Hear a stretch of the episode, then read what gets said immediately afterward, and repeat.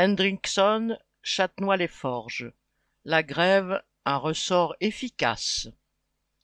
Quand les négociations salariales ont débuté fin janvier chez Hendrickson à Châtenois-les-Forges, dans le territoire de Belfort, les travailleurs au nombre de 150, dont 40 intérimaires, étaient décidés à ne pas accepter les propositions avancées par leur direction, même si c'était un peu plus que les broutilles accordées les années passées. Ces travailleurs produisent des lames de ressort et pièces de suspension pour camions. Volvo est le principal donneur d'ordre.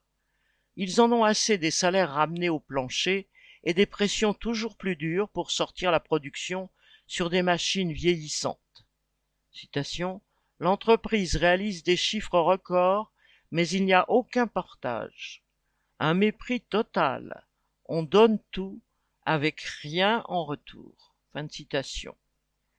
La grève, démarrée le 30 janvier, est repartie au lendemain de celle appelée contre la réforme des retraites, mercredi matin 1er février.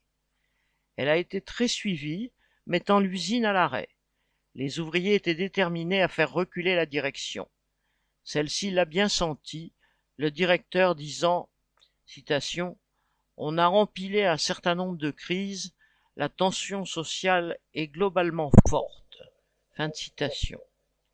Au lieu des 70 euros proposés initialement, 150 euros d'augmentation pour tous ont ainsi été obtenus, ainsi que 2000 euros de prime entre l'intéressement et le partage de la valeur, entre guillemets, au lieu de 1000.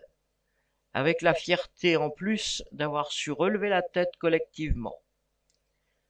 Correspondant Hello.